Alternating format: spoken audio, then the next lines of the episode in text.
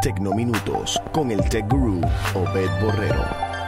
Saludos amigos, aquí el Tech Guru, qué bueno estar aquí compartiendo con ustedes. Bueno, mucho se ha, hablado sobre el tema de Apple y cómo sin dejarle saber a sus usuarios, ellos estaban ralentizando o poniendo más lento su teléfono para evitar posibles errores con su batería y que el teléfono eh, se apagara solo, porque ellos alegan que luego de que su teléfono tiene varios meses o años de uso, la batería por supuesto no va a estar funcionando igual. Pero ¿qué sucede? Que ahora eh, Tim Cook, el presidente o CEO de Apple, ha dicho que a partir de la nueva actualización de iOS, los usuarios tendrán la opción de apagar esta función, en otras palabras, de quitar o dejar sin efecto la relentalización de su iPhone. Esto pudiera causar problemas ya que el teléfono pudiera apagarse de momento. Lo que básicamente sucede es que el nuevo sistema operativo probablemente requiere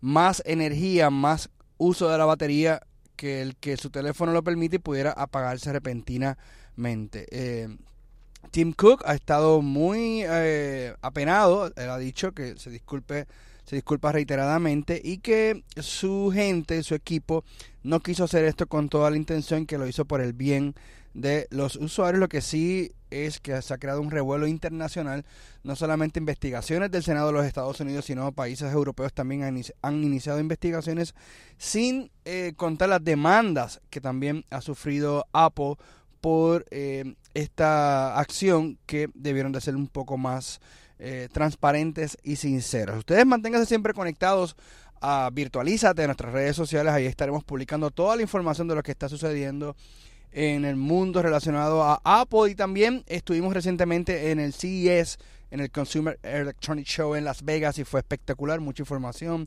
muchos videos, así que entra a nuestro fanpage y comente. Nos vemos pronto.